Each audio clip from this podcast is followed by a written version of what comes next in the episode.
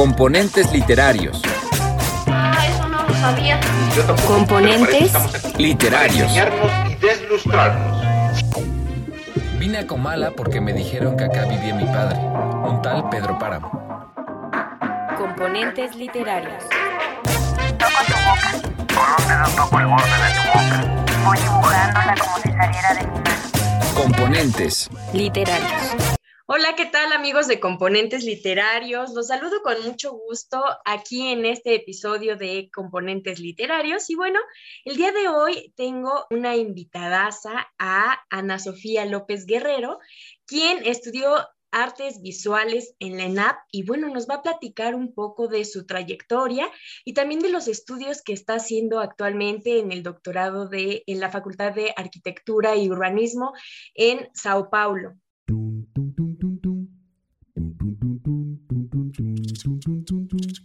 Gramática es el arte o la ciencia, pues en esto no nos hemos puesto de acuerdo, que nos enseña a leer y a escribir correctamente el idioma castellano. Ahora sí, carnal, El macaquito. Venga, el macaquito. Venga, venga, venga. ¿Cómo estás, Ana Sofía? Cuéntanos, me da mucho gusto que hayas tomado un espacio para estar aquí con nosotros en Componentes Literarios. Hola Gaby, muchas gracias por invitarme. Estoy muy feliz aquí de compartir con ustedes un poco lo que yo hago. Perfecto. ¿Te parece si comenzamos y nos empiezas a platicar cómo es que te llamó la atención estudiar artes visuales? Wow. pues me gustaba mucho la fotografía eh. Desde como los 14 años, entonces empecé a tomar cursos de foto análoga Ajá. y me encantaba entrar en el laboratorio y revelar las fotografías, ¿no? Parecía mágico todo ese proceso. Claro. Y después tuve la oportunidad de hacer un viaje a, a Europa, a España Ajá. específicamente, y entrar a los museos me, pues me voló la cabeza. Ajá. O sea, como que te fue llamando desde allí. Algo que me gustaría que, que nos explicaras un poco aquí para la gente que nos está escuchando es qué, qué artes abarca la- lo visual. ¿En dónde podríamos entrarle para que las personas digan, bueno, pues es que la literatura de alguna manera tiene cuestiones visuales, pero no, específicamente cuáles son las artes visuales que, que se abarcan? Ya, mira. En LENAP, que fue donde yo estudié, que ahora es FAD, ¿no? Eh, la licenciatura se llamaba Artes Visuales, pero no eran específicamente eh, artes visuales, ¿no? O sea, tal vez que podríamos considerar como fotografía, pintura, gráfica, ¿no? Eh, también había escultura, por ejemplo, ¿no? Yo hice cerámica. Ah, perfecto. es un poco como diseño industrial, diseño. algo así, diseño ¿no? y puede haber diseño industrial, diseño gráfico, exacto. Entonces, el apellido un poco eh, creo que causa ruido, ¿no? Tal vez Sí. ser artes nada más, ¿no? Así es, sí, era lo que eh, te comentaba porque pues muchos eh, tienen como ese, ese concepto, bueno, pues el arte visual también puedes encontrar a lo mejor un, haiku, un poema, que te viene un dibujito dentro de las mismas palabras que se va formando allí y que podría también formar parte de esto. Y bueno, en, en el caso de las artes visuales ya más específico, pues sí en- encontramos la arquitectura, el diseño, toda esta cuestión que ya tiene como ya eh, en específico una materialidad, ¿no? Podríamos eh, apuntar a eso tal vez. Sí, sí, sí, sí. Pues ahora sí, Ana Sofía, pues cuéntanos tu trayectoria, cómo, cómo va tu trayectoria en cuestión de los estudios, a dónde te estás dirigiendo y eh, bueno, ya, ya les anuncié que, que estás estudiando el doctorado en Sao Paulo y cuál es tu línea de trabajo, cómo, cómo lo llevas a cabo. Pues mira, cuando termino la licenciatura en artes visuales, eh, me doy cuenta que, bueno, yo- en realidad yo no quería ser artista, ¿no? Eh, entré porque me parecía, pues, fascinante, ¿no? Eh, eh, el arte, la crítica, leer, ir, ver, eh, conocer, entender, pero creo que tenía compañeros muchísimo más talentosos que yo. no sé, como que siempre tuve un poco esa idea. Y a mí me llamaba mucho más la atención la teoría y la historia, desde siempre. Entonces eh, decidí hacer una maestría en un campo un poco más, que para mí fue más tangible eh, en, en, el sentido de poder hacer cosas. Eh, que bueno, ya es, es, es, un, es un viaje un poco tal vez el cómo llegué al diseño industrial, ¿no? Hice una maestría en diseño industrial, eh, que también el apellido es un poco complicado porque tampoco la maestría es de diseño industrial específicamente, sino de diseño en, de manera amplia, ¿no? Y claro. eh, entro al área de historia y teoría, eh, un poco como ya eh, encaminando como lo que quiero hacer, ¿no? Eh, termino esa maestría y tuve la oportunidad en la maestría de hacer una estancia de investigación en la Facultad de Arquitectura, Arquitectura y Urbanismo de la Universidad de Sao Paulo. Y pues no sé, Brasil es fascinante, la verdad, ¿no? Sí. eh, no solo no solo el país, bueno, que tiene muchas cosas buenas, muchas cosas horribles, ¿no? Uh -huh. Pero pues sí, me fascinó y conocí a profesores eh, increíbles, me encantó el ambiente universitario y conocí a, a Lina Bobardi uh -huh. ahí eh, por una de mis profesoras que me dejó leer unos textos de ella. Y pues fue que terminé haciendo un proyecto de investigación para el doctorado que envolvía eh, un concepto que ella trabaja, que es el de preartesanado preartesanato ah, en portugués. Ajá. ¿Y de qué va ese, ese concepto? Cuéntanos. Preartesanato para ella es eh, producciones Ajá. que no son artesanato, no son artesanado, eh, o sea, no es artesanía, no es, no es un producto eh, realizado por un gremio eh, de artesanos. Y bueno, es que para explicarlo en realidad tengo que un poco, tenemos que entender un poco de dónde ya viene, ¿no? O sea, Lina Bobardi nace en Italia, Ajá. en 1914, luego se va para Brasil en el 46 y um, comienza a hacer viajes al nordeste de Brasil uh -huh. en los años 50 y se encuentra con estas producciones hechas por las personas, por la población del nordeste brasileño, que es una población muy pobre. Eh, muchos son descendientes de esclavos, no tienen claro. tierras, eh, pues toda una historia pues, de pobreza y despojo, ¿no? Uh -huh. Y y entonces empieza a ver cómo esta, esta gente eh, que está en situación muy precaria comienza a hacer uso de su inventiva para poder hacer objetos para subsistir en el día a día, ¿no? Y entonces ella llama a esos objetos de preartesanato. Uh -huh. Pues no sé, me, me comenzó a, a, interesar muchísimo esa producción, eh, un poco, sí, viniendo del campo de artes visuales, bueno, de las artes, y después haciendo una maestría en diseño industrial, creo que fue como eh, ver estos artefactos, estos objetos, como un poco mi forma de juntar estas dos formaciones, ¿no? Estas dos visiones.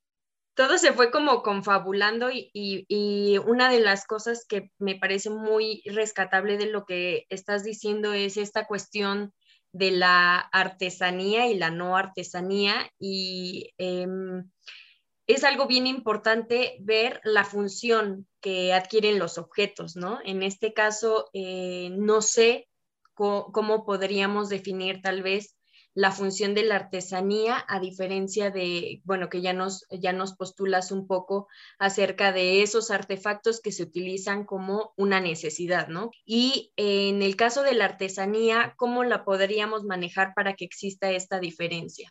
¿Estará directamente conectado con, con la cuestión de la vendimia?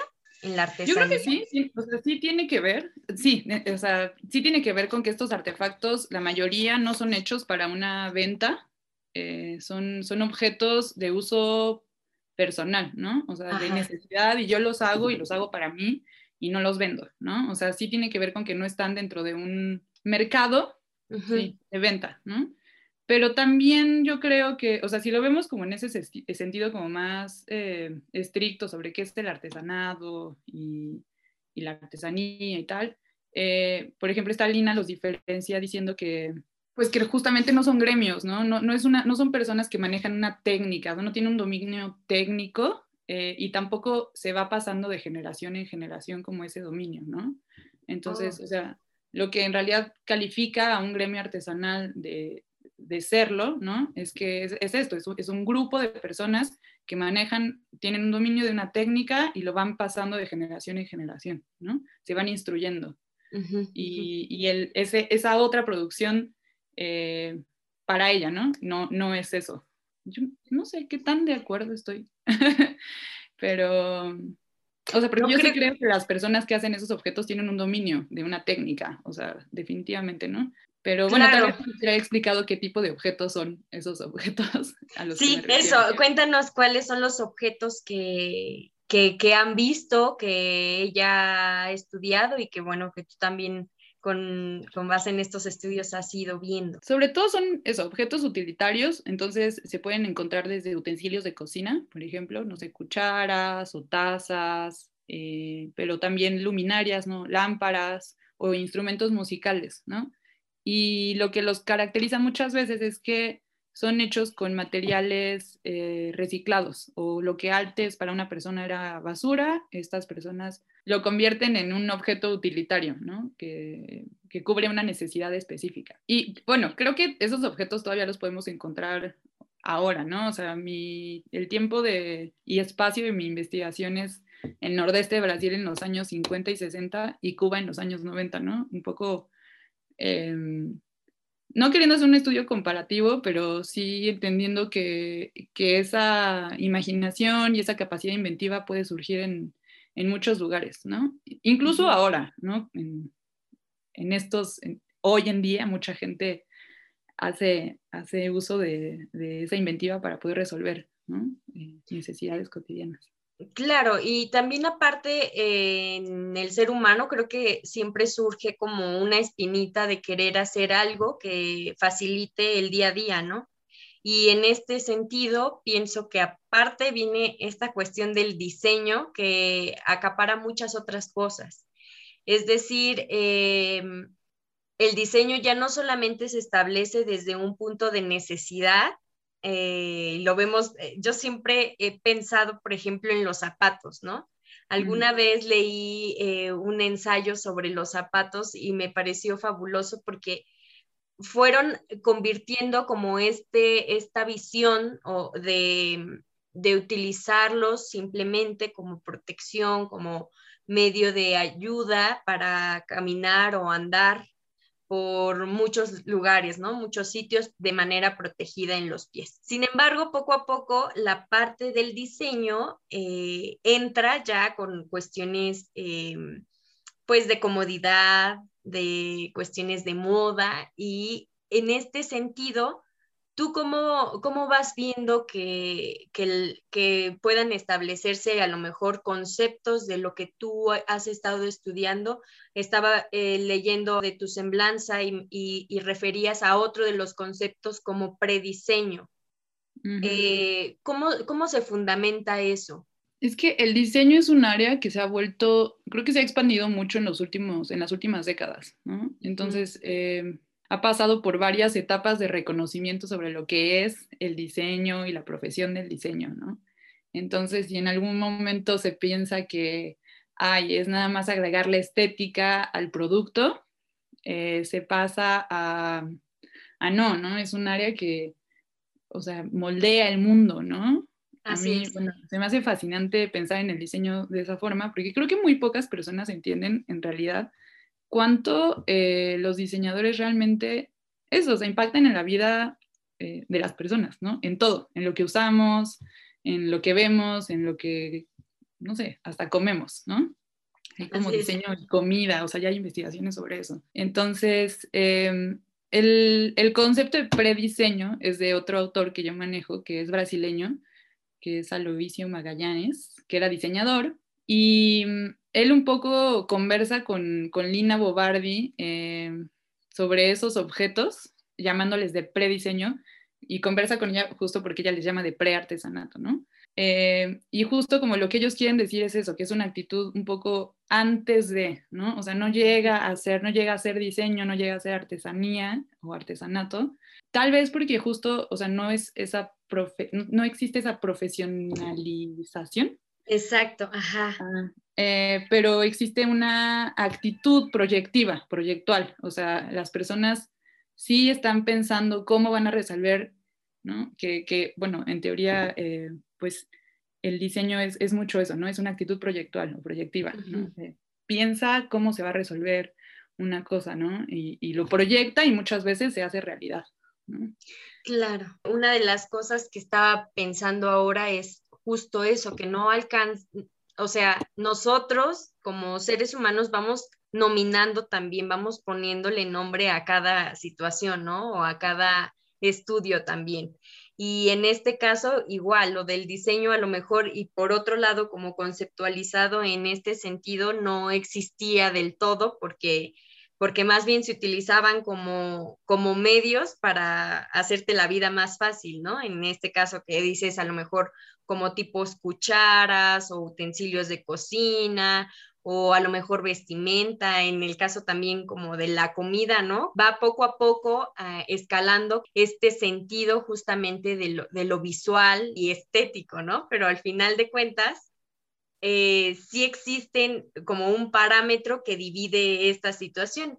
No sé, antes igual para la casa o para utilizar eh, medios para poder comer, sí, se armaban de utensilios que ya después se les fueron acuñando nombres, ¿no? Como este es una daga o este es una lanza, pero en realidad desde, desde pues su tiempo no tenía como un nombre referente que, que hacía ese, que lo conceptualizaba, digamos.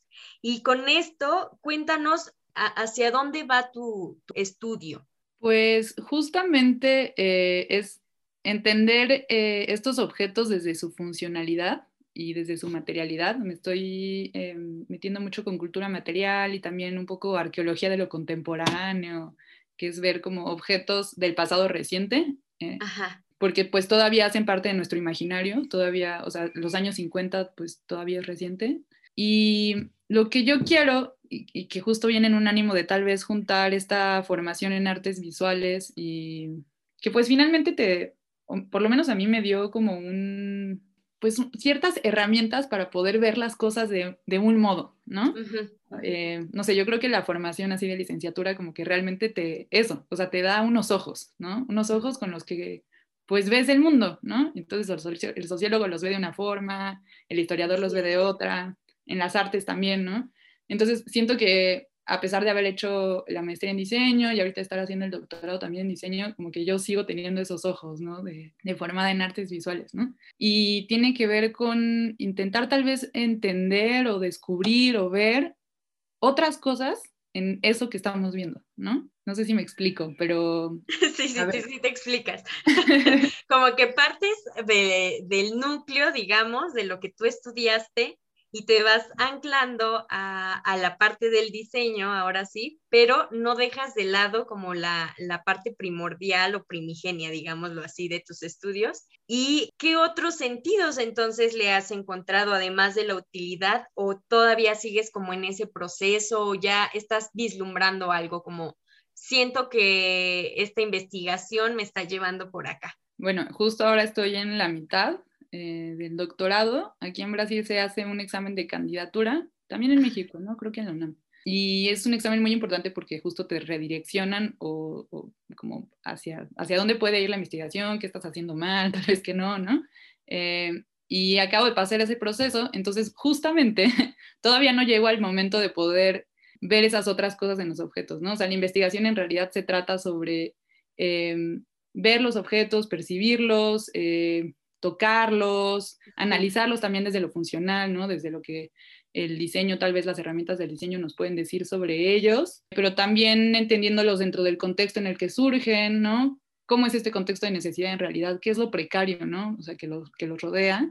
Eh, que son dos contextos sumamente interesantes, el del nordeste de Brasil en los años 50, que es cuando comienza a entrar ya, ya de lleno así eh, la industrialización, ¿no? Todo eh, la CEPAL y Celso Furtado, que es, que es, brasileño, que va al nordeste de Brasil y quiere implementar un plan eh, de industrialización de la región, porque es la región más pobre del país y de las más pobres de Latinoamérica. Em, entonces, existe, existe todo un contexto alrededor, ¿no? En Brasil y en Cuba, por ejemplo, también el periodo que voy a estudiar son los años 90, que es el llamado periodo especial en tiempos de paz, que es justamente cuando cae el bloque socialista eh, Cuba se queda sin, sin amigos. Eh, de manera internacional. Sí, o sea, ya no hay mercado económico que, que le ayude, ¿no? Ya no puede vender eh, ni recibir porque Estados Unidos le, pone una serie de bloqueos, ¿no? Y sanciona a los demás países que, los, que lo intenten ayudar. Y entonces se queda prácticamente con lo que tiene dentro de la isla, ¿no? Y entonces también comienzan a surgir este tipo de objetos en los que las personas, eh, eso, hacen uso de inventiva para poder, pues, arreglárselas, ¿no? Y bueno, respondiendo a tu pregunta después de tanto rodeo, estoy armando ese cuerpo más bien teórico y, ese método para poder entender estas otras cosas tal vez que nos dicen los objetos, ¿no? Pero yo quiero partir de esa idea de que eh, los objetos se hacen hablar, ¿no? Los podemos hacer hablar y nos pueden decir más de lo que, de lo que vemos y más de su funcionalidad. Claro, mira, aquí hay dos cosas que me gustaría como aportar un poco. Hace unas cuantas semanas sacamos aquí un episodio sobre los libros, pero no desde el contenido, ¿no? Sino desde cómo es como objeto y la trascendencia que tiene precisamente a partir de eso, ¿no? Que a lo mejor el empastado, cómo se utilizaba en otros tiempos, cuáles eran los materiales que se utilizaban también por la cuestión del ganado y por la cuestión de un montón de cosas, ¿no? Y por otro lado, esto que comentas acerca de lo de Cuba, me parece fantástico también pensar eh, la cuestión de de cómo parece que todo está detenido, pero ellos con, lo que tienen arreglan los carros, que incluso se ve, ¿no? En Cuba se ve como parece otro tiempo precisamente porque los carros no han, no han llegado otros carros, no han llegado otras marcas, precisamente por esta, esta cuestión de, bloqueo, ¿no? Y también eh, como ellos, a pesar de que todas las, las herramientas o todas las refacciones, por ejemplo, utilizan otras formas de hacerlo y funcionan. O sea, cómo no se, eh, no se quedan detenidos en su totalidad por una cuestión de decir, bueno, eh, no tenemos aquí a la, a la, refaccionaria o no tenemos aquí a la empresa que nos pueda vender eso y ellos solitos van acomodando algo que resulta funcional para el día a día. A pesar de seguir y estar en pleno siglo XXI, la situación continúa así en Cuba, ¿no? Y que ya tiene, como lo dices, muchísimo tiempo me imagino, no sé si en algún momento nos puedas pasar algunas fotos o algo de dentro de tu investigación para saber cómo, sí, o sea, me imagino que has de encontrar cosas variadísimas. Y en cuanto a tu trabajo, ¿en dónde has estado laborando eh, o de lleno te metiste a la, al posgrado? Sí, fíjate que a mí me encanta estudiar. Eh, si yo pudiera, lo haría toda mi vida. Eh, ahora quería estudiar historia también, pero bueno, creo que un doctorado y una licenciatura no se llevan tan bien. Em, tuve la fortuna de terminar la licenciatura y, entrar a la maestría en diseño industrial con una beca del CONACIT y después tuve la fortuna de entrar al doctorado y tener la beca de FONCA CONACIT para poder eh, hacer los estudios acá. Entonces, sí, me he seguido así prácticamente de corrido. Directo. Sí, sí, sí. Y por ejemplo, ¿en dónde te gustaría trabajar cuando ya eh, termines el doctorado? ¿Cuál, ¿Cuál sería como tu máximo para, para entrarle? Pues de investigación, ¿no? Eh, me gustaría mucho continuarle. Creo que el área de historia y teoría del diseño en México está muy, pues poco, poco estudiada. Eh, creo que sabemos poco sobre, sobre nuestras industrias, aunque sean yo, yo, yo, pienso que tal vez son pocas, pero creo que hay, hay, pocos estudios, no hay doctorados en historia y teoría de diseño en México, por ejemplo, entonces, pues me gustaría mucho incentivar como esa área, ¿no? Cuando, pues sí. regrese. Sí, tengo muchas ideas así de, de, dar clases, de investigar, de publicar, entonces, sí, voy a estar muy emocionada de regresar cuando termine. No, estaría súper bien. Y sé que te llama mucho la atención la cultura de Brasil y bueno, que ahora ya encuentras también ciertos anclajes con, con el tema, eh, con Cuba, pero eh, también me imagino que en México y en otras partes de América Latina además de Brasil, se pueden encontrar también estos sentidos, la creación de, diferentes artefactos. Sí, en, Cuba, en, Bolivia, yo creo que, en, bueno, en toda la región latinoamericana sin duda se encuentran, ¿no? En México, por ejemplo, basta ir, yo creo, a los tianguis. Ahí muchas veces puedes ver cómo las personas, no sé, se les cayó la manta o no sé qué. O, me encanta ese, no sé, los timbres en los, en los microbuses también muchas veces son como unas cosas chistosísimas, que, o sea, objetos que se vuelven otra cosa que nunca pensaste que pudieran tener esa utilidad o esa función. Eh, yo creo que en toda la región latinoamericana sin duda se pueden encontrar, ¿no? Sobre todo, a mí me parece que es en eso, en situaciones eh, de precariedad económica, quizá, eh, porque justo no es una persona que, ay, se me rompió mi, mi lámpara, me voy a comprar otra, ¿no? Sino, no, a ver cómo la arreglo, ¿no? Porque pues no me voy a gastar el dinero en eso. Aunque pues creo que todo el mundo tiene esa capacidad inventiva, ¿no? O sea, no significa que tal vez en Estados Unidos eh, no se puedan encontrar, ¿no? Ese tipo de manifestaciones. Claro, pero diste un, un, punto muy importante. Yo creo que en esta cuestión que también le entra la, la parte de la sociología, es entender que no todos tienen esa posibilidad de comprar, comprar, comprar y en, el, en Estados Unidos pues tienen como más esa cultura del consumo, ¿no? Que incluso dicen, si tú vas a, al basurero de los estadounidenses vas a encontrar hasta pastas casi llenas, pastas de dientes o, sí. o diferentes de objetos que, que aquí hasta le echas agua al shampoo, ¿no? Con este, para sí, que rinda más.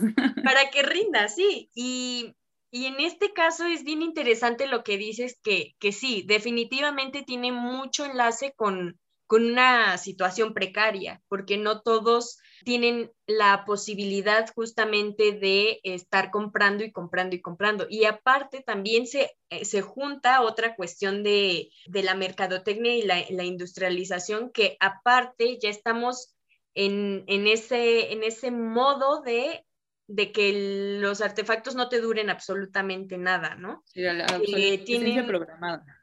Claro, tienen un, un nivel de caducidad exageradamente limitado y que lo vemos en todo sentido, desde, desde a lo mejor pienso en el maquillaje, hasta en las pastas de los libros, o sea, es lo que me he puesto a pensar también, que no solamente es una cuestión de, de decir, ah, bueno, tienes a lo mejor la posibilidad de comprar otra cosa, no, pero aún así, después de la, la cuestión económica, también está la cuestión de que ya no te dura nada, ¿no? Y cómo estos artefactos, sí. a pesar del tiempo, eh, me imagino que hay muchos que siguen, ¿no? Que siguen eh, como bien materializados. ¿Cómo ha sido como tu contacto con ellos? Eh, los he visto en fotografía, sí, pero también he hecho bastante trabajo de archivo. Uh -huh. O sea, ir a los museos y ahí muchos fueron recogidos. Por ejemplo, Lina Bobardi hizo un inventario de estos objetos. Mm, muy bien. Entonces existen varios museos en los, que, en los que tienen ese inventario, ¿no? Muchos están bien conservados porque, eh, por ejemplo, eran hechos de latas de aluminio, ¿no? Ajá. Y bueno, finalmente es un material que dura bastante. Lo soldan y pues tal vez si se rompe lo puedes volver a soldar, ¿no? O sea, se puede reponer o, o rehacer fácilmente, ¿no? Pero finalmente también eran objetos medio improvisados de pronto, ¿no? Entonces, este, no, no sé si en realidad eran objetos para ser súper duraderos o durar muchísimo, pero yo me imagino que sí, justamente por, por eso, no se podían dar el lujo tal vez también de no hacerlo bien, ¿no? Eran objetos también, por ejemplo, que iluminaban la casa, entonces era, pues eran muy importantes para el día a día, ¿no? Y tiene razón en lo que dices, eh, yo creo que tal vez eh, un poco el motivo de esta investigación y de ver estos objetos específicamente tiene que ver con querer rescatar estas prácticas eh, del hacer, de, de, de, de, las personas hacer, ¿no? Pues que se están perdiendo, ¿no? Eh, y no tiene que ver nada con, con, ese movimiento de do it yourself, yo no, no, no asocio mi investigación a eso, eh, porque pues no sé, me parece que es un movimiento que también viene un poco como de, pues sí, del capitalismo y de, y de, compra todas tus cosas para que tú lo hagas después, ¿no? Pero pues ya te las dan así medio dadas. Y tampoco está tampoco esa, esa creatividad, ¿no? De las personas de imaginar, de inventar los objetos, ¿no? Así, así es. Pues ya te lo dan, ¿no? Estos objetos son sumamente interesantes eh, porque pues sí, los podemos ver como que subvierten quizás su función, ¿no? La función primaria que tenía el objeto que los, que los eh, el material que los compone, ¿no? Que puede ser una lata de, de, aluminio que traía jitomates adentro. Pero también puede ser, no sé, en el ca caso de Cuba es, es muy interesante cómo el motor de una lavadora se convierte en un motor para arar la tierra, ¿no? Parece increíble cómo pues, la imaginación, la inventiva, te lleva, te lleva a eso, ¿no? A, a poder eh, pensar las cosas de otra forma. Y Ernesto Loza, por ejemplo, que es otro eh, de los, es otro, es un diseñador y artista cubano que también utilizo en mi investigación. eh, y él utiliza el concepto de desobediencia tecnológica, ¿no?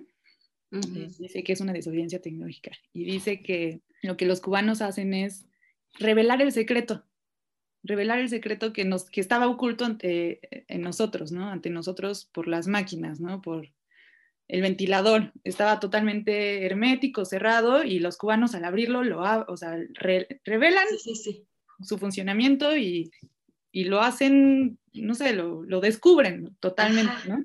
Y no sé, eso me, me parece increíble y creo que es una actitud que deberíamos de tener también mucho más por muchas cosas, ¿no? O sea, todo, la contaminación que estamos generando. Así es. Eh, lo pues, expone. sí, y el diseño tiene que preocuparse muchísimo por eso ya, ¿no? O sea, basta de hacer más cosas. Eh, claro. Pues no sé, que no están contribuyendo a nada. Yo estoy pensando, por ejemplo, en la cuestión de reciclar y reutilizar, ¿no? Esta situación que no solamente hablemos de, ay, bueno, vamos a reciclar el PET para que otra vez pueda funcionar como, como, una, como una botella, etcétera, ¿no? Sino también reutilizar los objetos de otra manera, que les pueda dar vida nuevamente a través de otra función, ¿no? Eso me parece muy, muy bonito que podamos hacer eso. Y también, por ejemplo, ahora la cultura, no sé, de la ropa, la moda de ahora puedes comprar y comprar muy barato y, que también tiene una caducidad súper rápida, ¿no? Se te va muy rápido la ropa y aún así puedes este, seguir comprando y comprando y comprando porque es barata. Sin embargo, todo lo que causa en cuestión del ecosistema, en cuestión de la, del, del agua, del gasto del agua y todo eso, genera un choque tremendo a la tierra, ¿no? Entonces, el ver estas otras posibilidades que se le abre a los objetos a través de reutilizarlos o utilizarlos de otra manera, ayuda muchísimo. Sí, bueno, la industria textil es de las más contaminantes, ¿no? Y sí, yo tengo ahí una, no sé, em, una lucha interna tal vez, porque em, no quiero que en la investigación tal vez se entienda o se, o se romantice como la pobreza o la necesidad de, de la que surgen estos objetos, ¿no? Entonces, eh, creo que eh, es delicado y tengo que tener como cuidado tal vez justo como al escribir en las posibilidades tal vez que puede tener para los diseñadores, por ejemplo, poder ver estas prácticas, ¿no? O sea, pero a mí me parece sumamente importante rescatarlas, pues porque finalmente sigue siendo también la condición de muchas personas. Así es, en la actualidad cuando, por ejemplo, vas al basurero, te fijas justamente, yo también he observado cuando voy a tirar la basura, cómo las personas que están allí trabajando empiezan a abrir las bolsas y abrir todo lo que tú llevas para ver qué es funcional y no ahí es donde de veras que me pongo a pensar también en eso y que es una investigación bastante actualizada, Sofi. Sí, sí, creo que tienes razón. Eh, por ejemplo, aquí en Sao Paulo existe un término más contemporáneo para hablar de este tipo de prácticas que es gambiarra. Y se han hecho varias investigaciones sobre eso, ¿no? Porque hay mucha gente que, como tú dices, ¿no? Hay mucha gente viviendo en la calle. Es, es una situación alarmante, realmente. Y, hay mucha gente que, que ve en la basura, ¿no? O sea, que, que deshace las, las, bolsas de basura y, y, de eso vive, ¿no? Y de eso hace sus casas y de eso eh, sus muebles y de eso se viste, ¿no? Entonces, este, sí, sigue siendo una, una pues sí, como tú dices, ¿no? Creo que eh, bastante un tema contemporáneo, sí, actual. Sí, y muy vigente. Pues muy bien, Sofía. Eh, pues me encantó haber estado contigo el día de hoy. Muchas gracias por invitarme. Estoy feliz de platicar la investigación con otras personas porque pues sí, el proceso de investigación suele ser muy solitario. Eh, claro. Y, siempre es importante, creo, socializar lo que se está haciendo y, que otras personas tal vez eh, lo escuchen y, si a alguien le interesa que me escriba. Y, Así es. Pues bueno, ahora sí cuéntanos tus redes sociales para que pues estemos pendientes de, de, tu trabajo y sobre todo eso, que la gente pueda escribirte porque yo creo que es un tema sumamente jugoso, un tema que le podemos sacar muchas cosas y aparte que tiene distintos enfoques, como tú lo dices, puede ser desde la parte como más romantizada hasta hurgarle y hurgarle y verle muchísimo más un trasfondo que, que para tu investigación te resulte de la, mejor manera. Y bueno, cuéntanos tus redes sociales, si nos puedes compartir, si tienes alguna página eh, en donde podamos encontrarte, para que los componentes literarios que nos están escuchando puedan contactarte. Claro, bueno, no tengo Facebook, eh, mejor les paso mi correo. Es Ana Sofía López Guerrero, arroba uspi.br. Muy bien, pues ahí lo tienen, componentes literarios, si tienen ganas de, conocer a Ana Sofía o de preguntarle más acerca de este tema, pues, ahí tienen su correo electrónico y pues a mí me resta decir que estoy muy agradecida contigo, de verdad, Ana Sofía, de que hayas aceptado esta invitación, fue una plática muy amena. Esta cuestión de los objetos a mí también me mueve mucho y y verlo como desde tu postura y verlo desde la parte del diseño ha sido todavía más fructífero. Muchas gracias nuevamente por estar aquí con nosotros. Gracias a ti. Componentes literarios, les recuerdo en nuestras redes sociales, estamos así, justo como componentes literarios en Instagram, en Facebook y nos pueden buscar también para el episodio cada domingo que sale en Spotify, YouTube y en Anchor. También nos pueden buscar a través de la página oficial componentesliterarios.com y pues ahí estamos en contacto para cualquier sugerencia de la cual quieran que hablemos aquí. Estamos listos. Muchas gracias, yo soy Gaby Pérez y esto fue Componentes Literarios.